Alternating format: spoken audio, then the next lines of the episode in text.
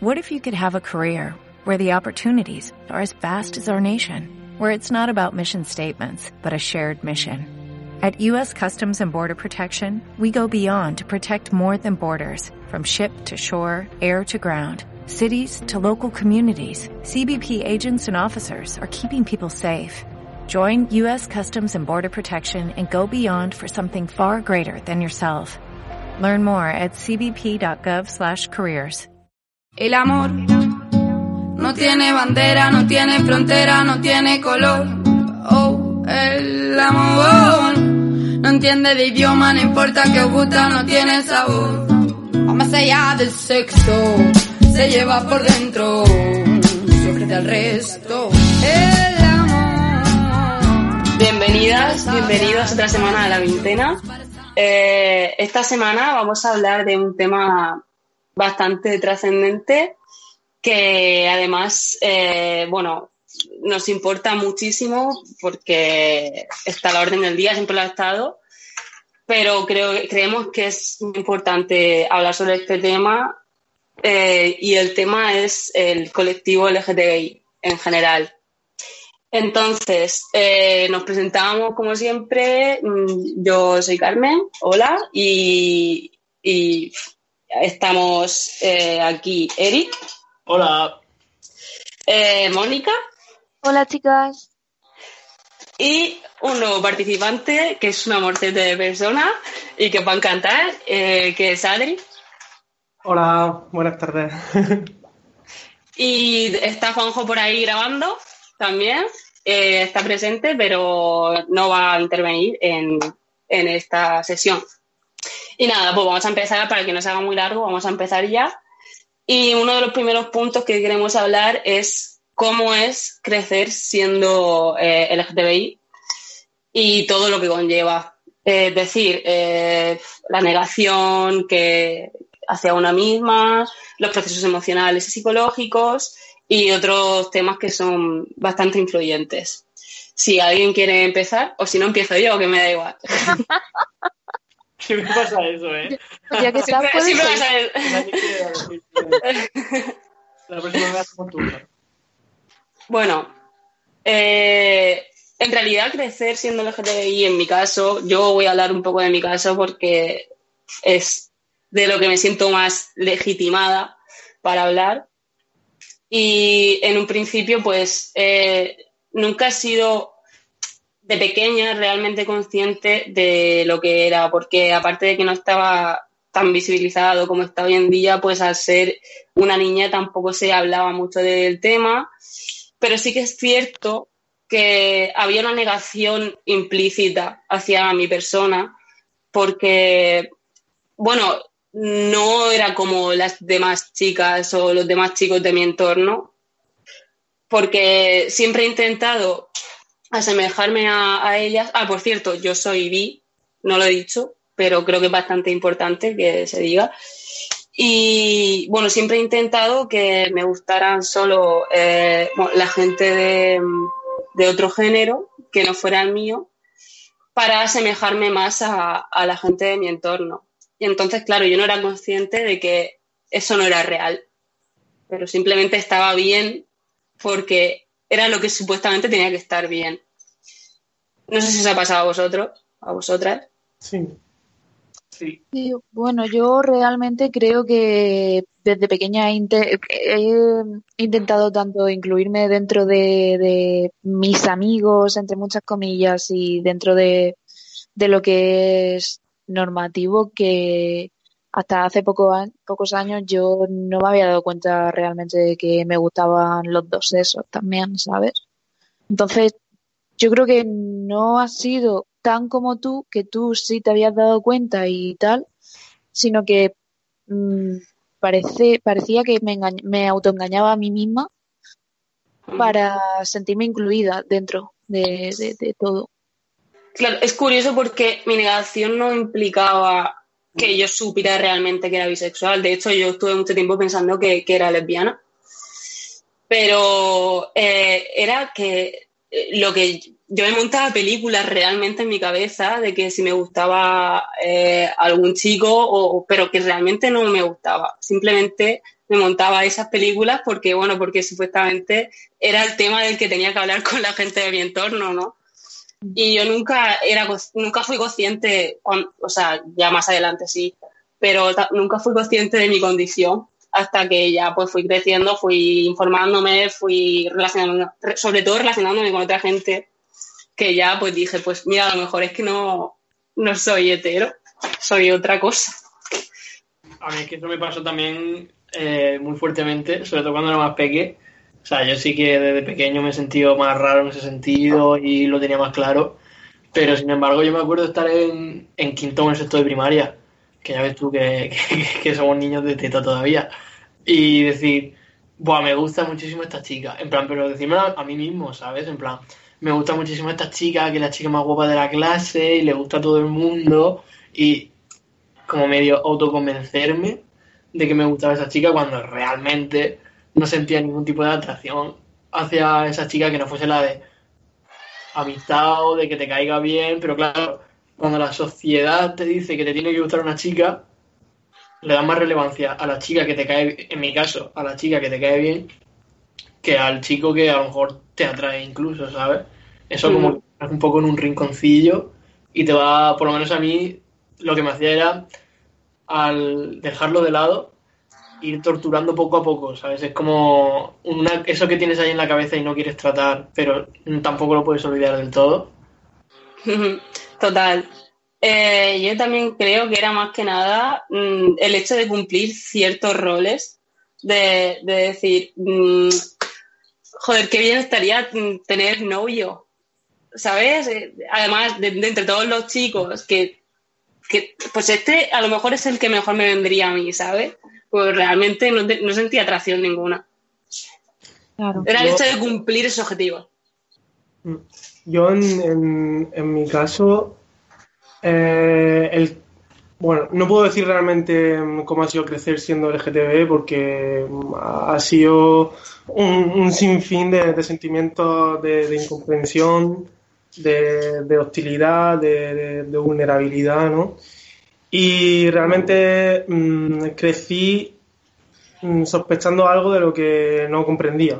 O sea, eh, de hecho es muy curioso porque ahora, después de, los años que han, que han, pasado y sobre todo estos últimos cuatro años en la universidad, donde ha supuesto, bueno, lo que ha supuesto un cambio enorme, em, un día estaba pensando en el tema y de golpe me di cuenta de que ahora sufro más que en ese momento. Mm, voy a intentar transmitir esto porque quizás sea difícil de, entender o incluso explicar, pero es como que mm, cuando yo, era pequeño yo como no, comprendía lo que estaba pasando, eh, yo simplemente, mm, bueno, yo, yo lo, lo, convertía en culpa, ¿no? Era una culpa que yo tenía, una vergüenza y algo que, ocultar porque no, no estaba bien, ¿no? Yo tenía miedo a decepcionar a la gente que tenía alrededor y sobre todo a mi familia.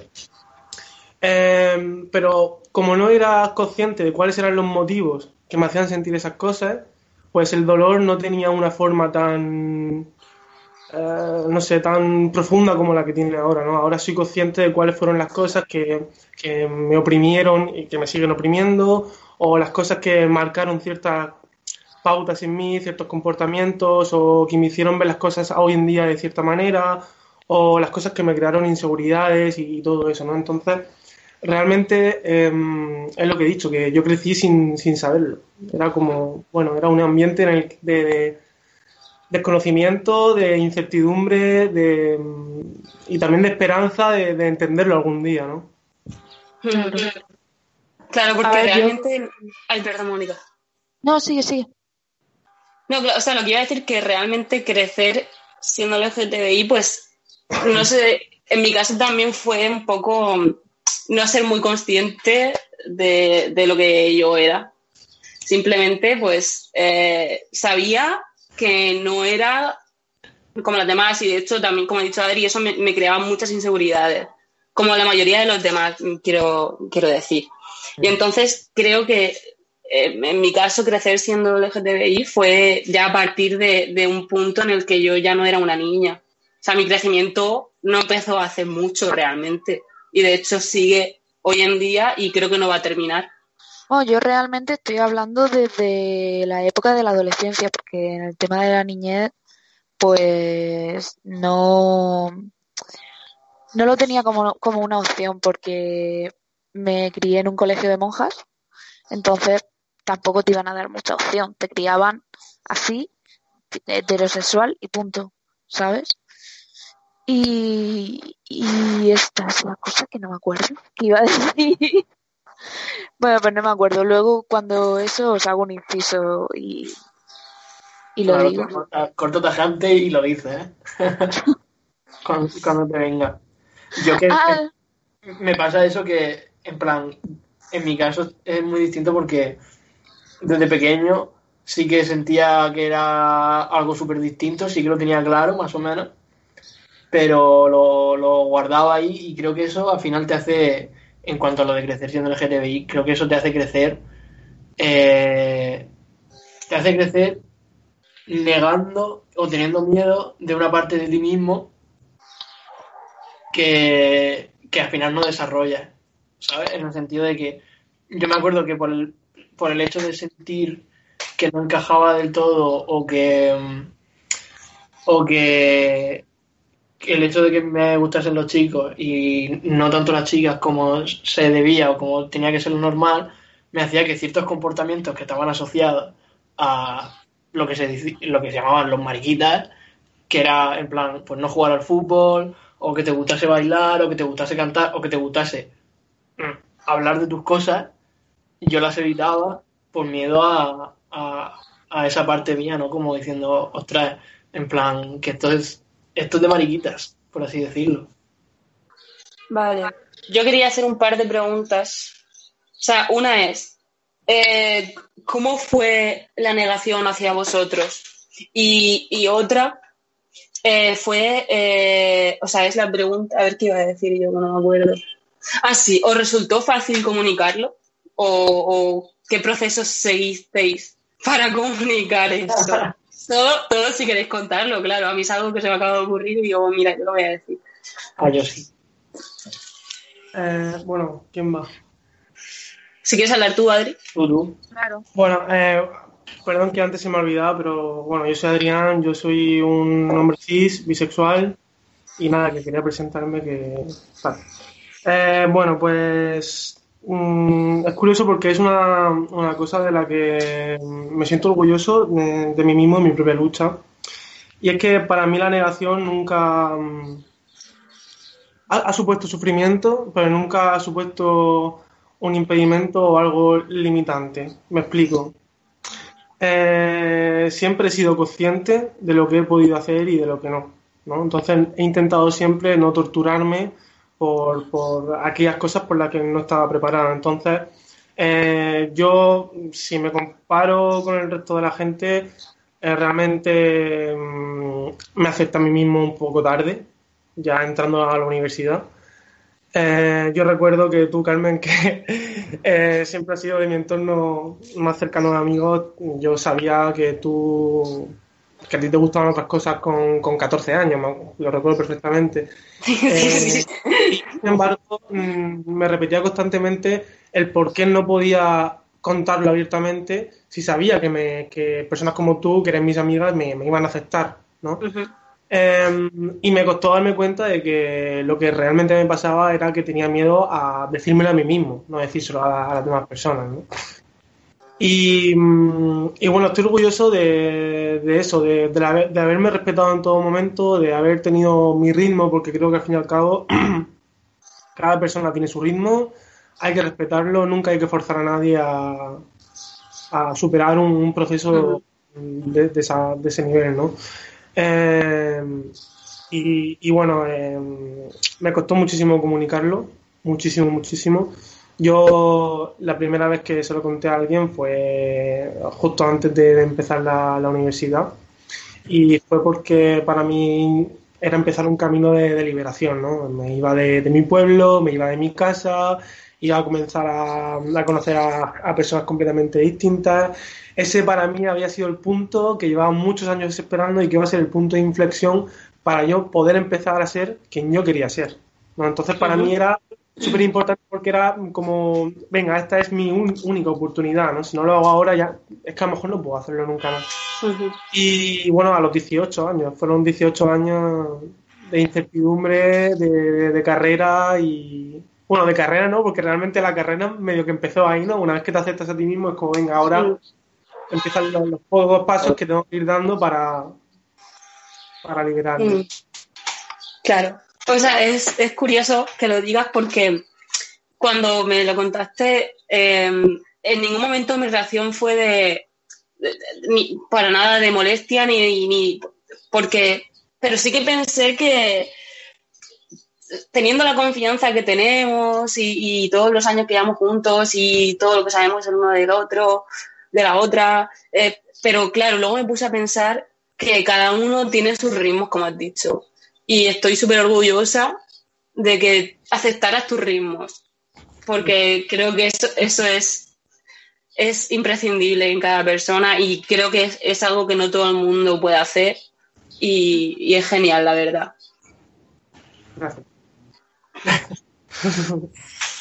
en mi caso, fíjate, más que aceptar los ritmos, lo veo como que mm, no sabía aceptarlos, pero al mismo tiempo tuvo que ser algo externo lo que me forzase a empezar ese camino de, contarlo, ¿no? Y a partir de contarlo también como empezar a creértelo, porque yo en mi caso, no sé si os pasa a vosotras, pero yo fue cuando lo empecé a contar, cuando me lo empecé también a contar más a mí mismo, ¿sabes? En plan, cuando, cuando empecé a considerarlo más algo serio, importante y que formaba parte de mí y algo más estable, ¿no? Algo que, o sea, yo antes de, empezar a contarlo, que a lo mejor fue con 16, 17 años, eh, yo podía estar en mi casa rayado pensando que nunca iba a ser feliz y tener novio y tal, porque no iba a ser capaz de contarlo por el miedo, ¿no?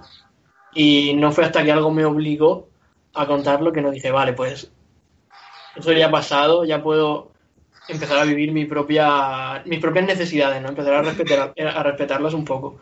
Y en mi caso, bueno, yo la primera persona a la que se lo conté fue pues un chico que me gustaba. esa fue la, situación que lo forzó.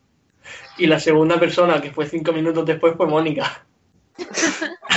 porque básicamente a los cinco minutos llegó Mónica y nos vio discutir. Claro, porque realmente el chico que le gustaba estaba yo con él. Ah, bueno, pues que es una historia. Tampoco quiero que... Esto parece una telenovela de Supernova, tío. O sea, yo estaba súper enamorado de un chiquillo y el chiquillo, pues, estaba. Mm, el chiquillo era bisexual y entonces estaba de rollo con Mónica. Y pues, como a los cinco minutos de yo decirle.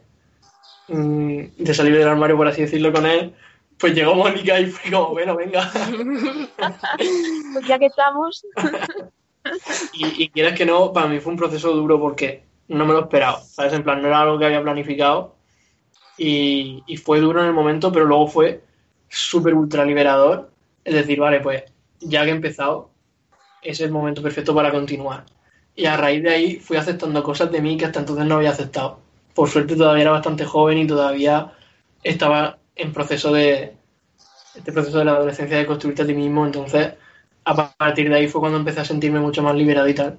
Pero pienso en la gente que no tenga esa fuerza o, sus propios ritmos no le dejen liberarse de esa manera hasta que son adultos y pienso en todo lo que en lo que habrán reprimido y en todo lo que no han podido canalizar en su juventud.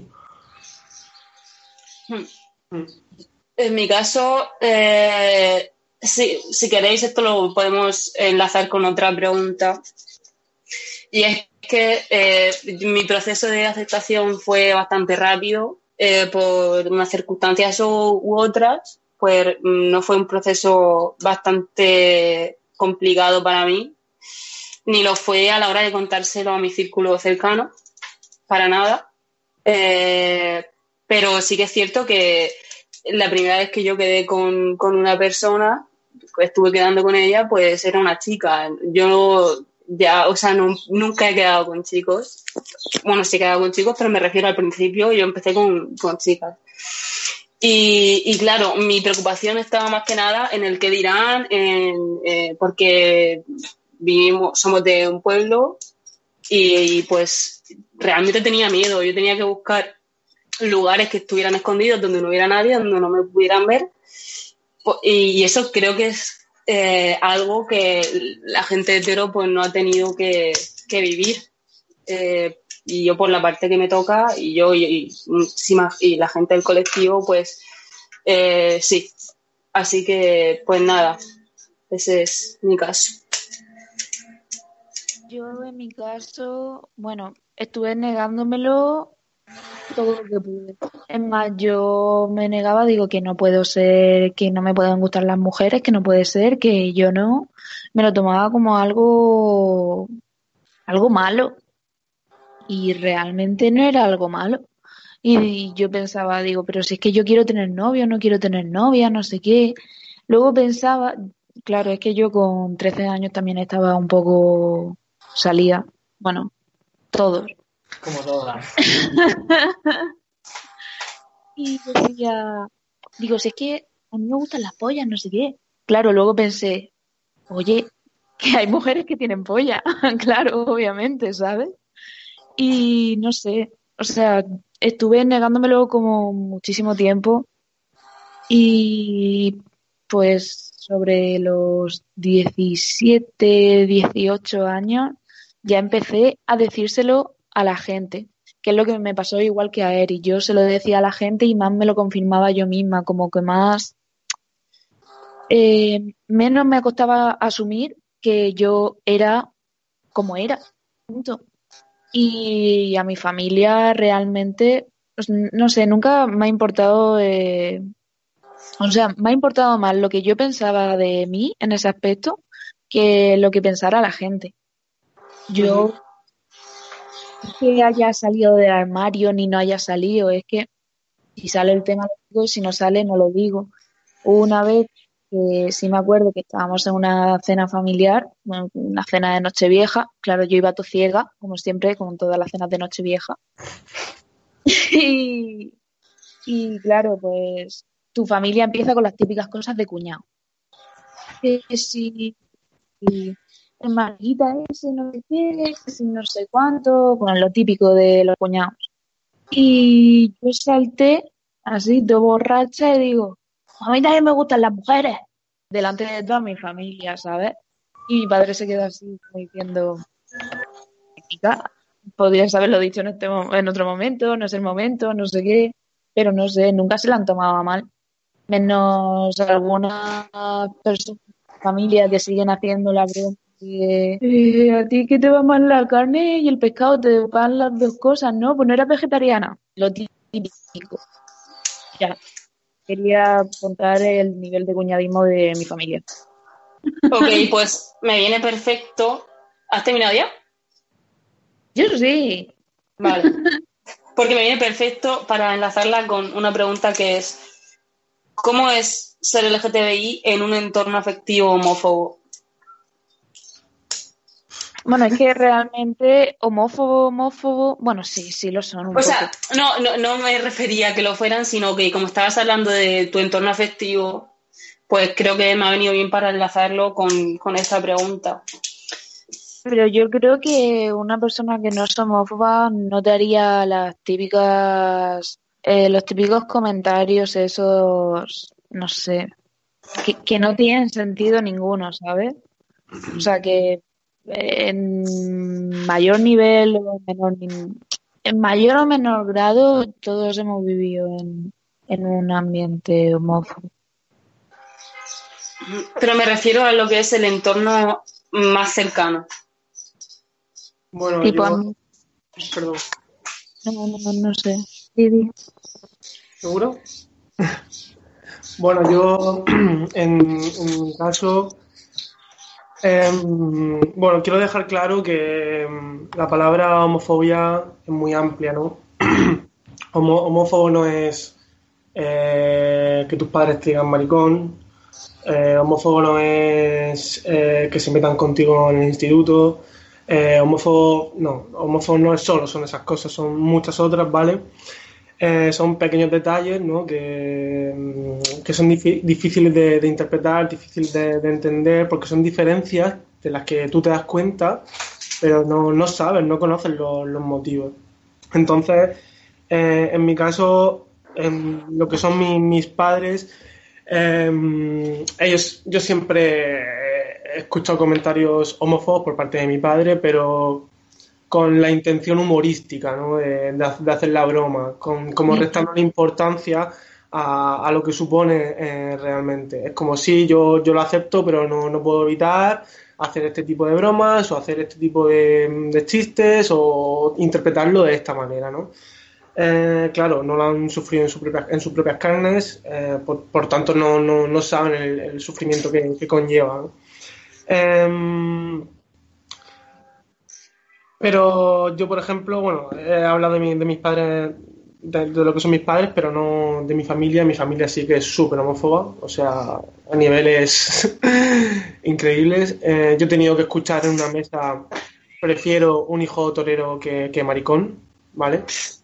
Eh, y yo siempre he intentado restarle importancia con el fin de, de que no me doliera. ¿Vale? Yo siempre, mi objetivo ha sido ese porque si le daba importancia a todas y cada una de las acciones, yo sabía que, era imposible so- sobrevivir, ¿no? Em, entonces lo que, mm, lo que fui haciendo eh, fue convertirlo en una lucha.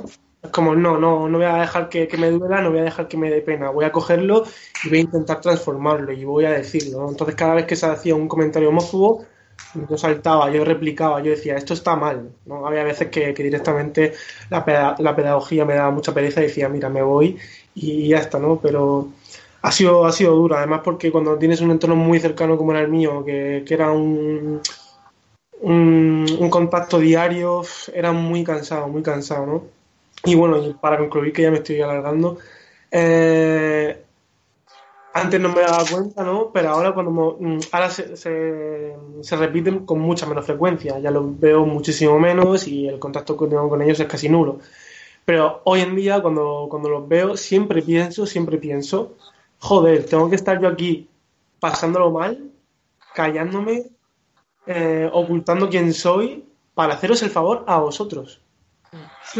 O sea, porque a vosotros, porque sé que, que- que esto para vosotros va a ser como eh, una tremenda locura, ¿no? Y estoy haciendo el favor yo, que soy la víctima, de que vosotros no lo paséis mal. Joder, vaya puta mierda, ¿no? O sea, O sea, al final, es como para, para no tener conflicto, por así decirlo, para no tener conflictos externos, tienes que tener conflictos internos con ellos, ¿sabes? Y eso lo están creando, lo están creando ellos. Y como te pasa a ti, me, me parece que pasa en, en la gran mayoría de familias en las que hay integrantes LGTB. Pero bueno, yo, en plan, me he dado cuenta cuando lo has dicho que, fíjate, que es lo que decías, tu padre no es que no lo acepte, no es que sea un cromañón que piense que dos hombres no pueden gustarse entre ellos, pero sí que hace esos chistes y yo creo que eso- esos chistes homófobos que yo he escuchado muchísimo, porque bueno, ya lo dije una vez, en plan, yo trabajo con Mónica en la hostelería y en la hostelería esas cosas se escuchan que flipa sí. y es que se, se nota tanto como esa homofobia es un salvoconducto para proteger su masculinidad. En Sí. plan, es, es como una reafirmación de masculinidad por estar asociada la homosexualidad masculina con la feminidad. Es como, me da igual el sufrimiento que eso pueda provocar, porque sos consciente de que quieres sufrimiento, pero me da igual ese sufrimiento porque a mí me conviene mantener mi estatus masculino. ¿Sabes? En plan, es una cosa súper inconsciente, pero que a las personas LGTB les hace mucho daño. Y eso me ha recordado a una escena que, que se produjo ahí en el, en el local donde trabajamos. Y eh, era que vino un amigo de un compañero nuestro de trabajo y, claro, iba todo ciego. Típico. Y bueno, iba a darse un beso en la mejilla, así de ¿cuánto tiempo tal? Un abrazo, no sé qué. Y entonces se separaron así de golpe, como diciendo, eh, cuidado, esto, esto no. Y entonces se, se vieron saltar, de, de esto que saltan y se dan pechito contra pechito y dicen, "Ah, hombre, no sé qué, hermano, cuánto te quiero. Y digo, madre mía, qué frágil la masculinidad, por favor. Pero, si queréis, ahora podemos hablar de, de la masculinidad y, y- y el efecto que tiene sobre. porque es súper importante hablar de eso. Pero es que yo antes quería contar una cosilla que está más relacionada con lo del ámbito familiar. y que me parece interesante porque en mi familia tenía un poco las dos polaridades. A mí me pasó cuando, mucho antes de salir del armario y tal, eh, bueno, pues supongo que en algo se me notaba porque a mi madre muchas veces me lo preguntaba. En plan, eh, no te he visto con ninguna chiquilla, es que te gustan los chiquillos. Algo así como muy casual. Pero ¿qué pasa? Que, y yo podría haber aprovechado eso perfectamente para decir, ay, pues mira, sí. Pero ¿qué pasa? Que al mismo tiempo yo veía a mi madre y a gente de mi familia en general tener actitudes muy subconscientes, quizás, pero en plan, por ejemplo, yo veía a mi madre mm, ver un beso entre dos hombres en la tele, o ver a dos hombres, sobre todo con dos hombres, con dos mujeres le pasa menos, pero sobre todo ver a dos hombres en la tele, tener cualquier tipo de afecto y contacto, y ella como girar la cabeza o gestos de asco y de desaprobación. Entonces, claro, si tú ves que tu madre tiene esa reacción natural, por mucho que te esté preguntando, tú no quieres, o sea, es antinatural para ti coger y decir, ay, pues mira, yo soy así, ¿sabes? Pero al mismo tiempo, cuando yo salí con mi madre, digamos que ya como que no salí con mi familia, pero es lo típico de la familia. Si lo sabe uno, lo saben todos. ¿Sabes? Lo típico que se va que se va diciendo entre toda la familia. Y entonces es como que es lo típico del secreto a voces. Yo creo que eso pasa en muchas familias de personas LGTB, que lo sabe todo el mundo, pero no se habla de ello, por así decirlo. Y a mí me pasó hace poco en una comida familiar que vino una amiga de la familia, que no es familia directa, pero es como muy cercana a mi familia, y me preguntó en plan cómo iba, si tenía novia, y yo pues naturalmente, como estaba hablando con ella solo, le dije, no, tengo novio, se llama Patatín Patatán. Y ella, y, quiero decirlo porque es que es la mejor tía del mundo, eh, y ella cogió, y estaba toda mi familia, éramos como 20, y dijo, calla, ¿qué dices? Y, cogió su cerveza y dijo, brindo, para que lo diga todo el mundo, brindo por el amor y porque todos podamos decidir libremente y brindo por que las personas decidan eh, ser como son y por, por, el amor de todos. Todo eso delante de mi familia. O sea, toda mi familia sabía de qué estaban hablando. Y eso era súper Qué genial. Yo quería decir una cosa en relación con, este tema, y es que eh, quizá el problema real no es eh, lo que es la, homofobia en sí, que claro que es el problema, ¿no? Pero tú la homofobia la cazas al vuelo.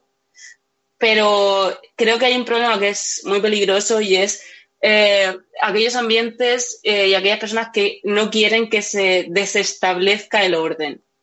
¿Sabes? Entonces, eh, y eso tiene muchos niveles. Un nivel puede ser que, tú digas que, estás con una persona del mismo género que tú y a la vez eh, puedes decir que estás con una persona del mismo género que tú, pero que, es trans. Entonces ya eso es una locura, ¿sabes? Entonces hay escalones.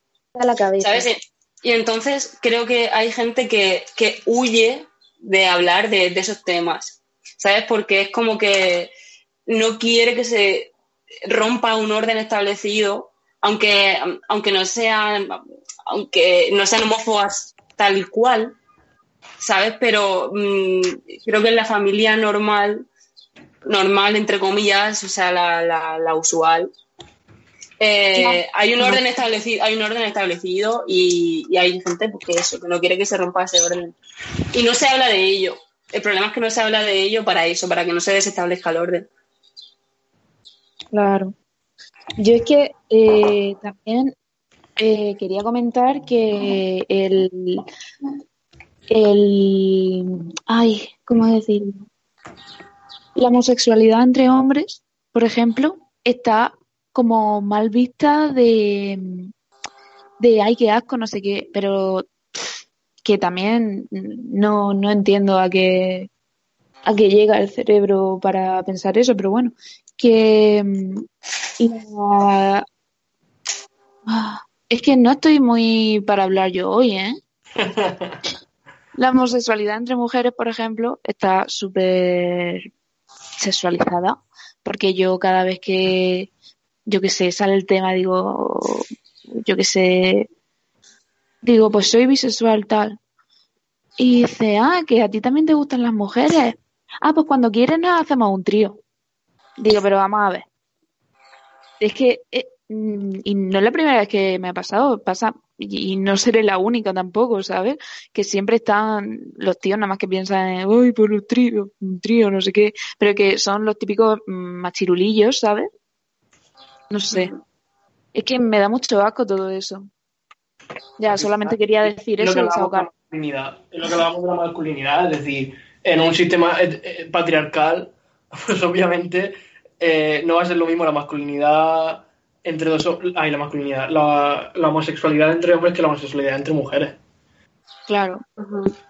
Yo que quería decir que bueno es el, el cuento de, de la, la reafirmación de la masculinidad, ¿no? la constante búsqueda de, de ser el más, el más masculino y, y tal. Y al fin y al cabo yo, yo creo que esa es la base un poco de, de por, qué, por qué esa aberración de hombre-hombre, eh, pero no tanto mujer-mujer, ¿no? Que es como... Tiene un- una base machista al fin y al cabo. Dos hombres besándose que lo, que te da eh, tirria, por así decirlo, es la, feminidad que conlleva, que conlleva eso, ¿no? Es el relacionarlos con, con otra vez con, con la mujer y por lo tanto eh, desecharlo y tratarlo como abominable. Y por el contrario, cuando son dos mujeres, por supuesto, lo que has dicho se, se sexualiza, ¿no? Se, se erotiza y, y se marca como, como un sueño mm, a cumplir. Es curioso porque es que esto me viene genial para hablar de Chechenia y así pues me lo quito de encima. Eh, Chechenia, para quien no lo sepa, es una república rusa eh, donde se han realizado purgas contra homosexuales.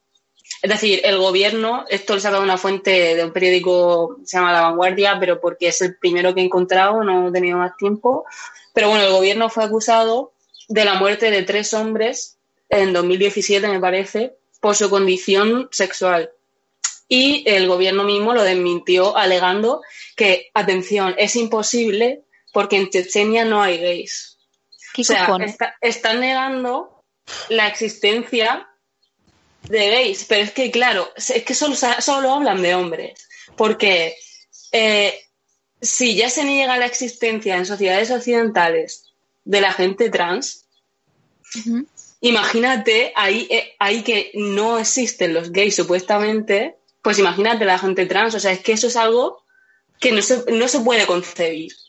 ¿Sabes? Entonces, de ¿sabes? Tenemos que, que dejar claro que los- la- las cuatro que estamos aquí somos perso- personas cis. Sí, sí, Que, por que supuesto. tenemos... Sí, eso solo era para Entonces, aclarar eso. estamos hablando de la masculinidad. Eh, lo- la gente gay eh, es, supone un atentado, o sea, los hombres eh, gays eh, suponen un atentado al- a la masculinidad. Pero, sin embargo, las eh, mujeres mm, cis lesbianas suponen eh, una sexualización morbo para los hombres cis. Es decir, eh, todo lo que atente contra la masculinidad está mal visto. Y, por supuesto, la gente trans, al ser totalmente algo que atenta directamente contra la masculinidad, pues hoy en día se sigue negando la existencia de la gente trans en sociedades occidentales. Y solamente quería decir eso.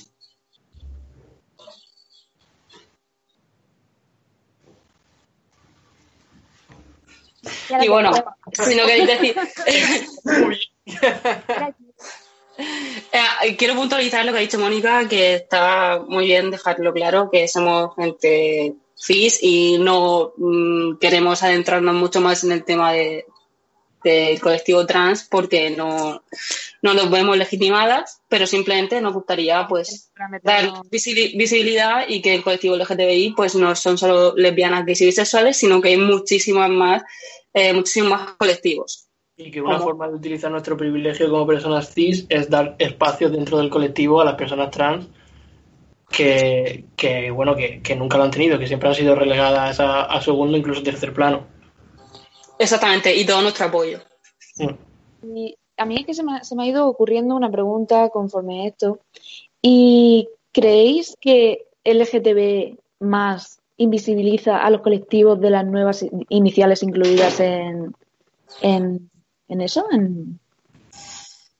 Pues esto es un tema que mm, yo no me gustaría hablar de él porque no estoy totalmente formada en el tema. Y no- No, no, no. En plan, y es complicadillo. Es muy complicado. De hecho, me quiero informar del tema, pero ahora mismo no me siento legitimada para ello. No, claro, claro, claro. Yo eso sí quería, eh, porque el otro día estuve leyendo que una chica trans eh, había puesto en Twitter que eh, muchas personas trans pensaban que eh, no debería ser LGTB. Nah, sé que siempre me lío con, las con las iniciales. LGBTI, sino LGTBTCI. O sea, dos T de personas transexuales y transgéneros, que no se debería de meter a, la, a, a ellos dos en el mismo saco. Pues mira, es curioso que lo digas porque mm, no creo que vamos a hablar sobre esto, pero sí que va a hablar eh, Jorge y otra chica que no recuerdo ahora mismo cómo se llama, en Histeria Colectiva. Vamos a hacer un sabías qué y así pues hacemos spam. Y Y por la es- colectiva y por aquí. Exactamente. No sabemos la fecha aún, me parece, pero eh, va a ser en, en Histeria Colectiva y eh, van a desmitificar aspectos sobre eh, el colectivo trans en Os general. que sigáis a, Vale. que sigáis Se llama a- Fábula, chica.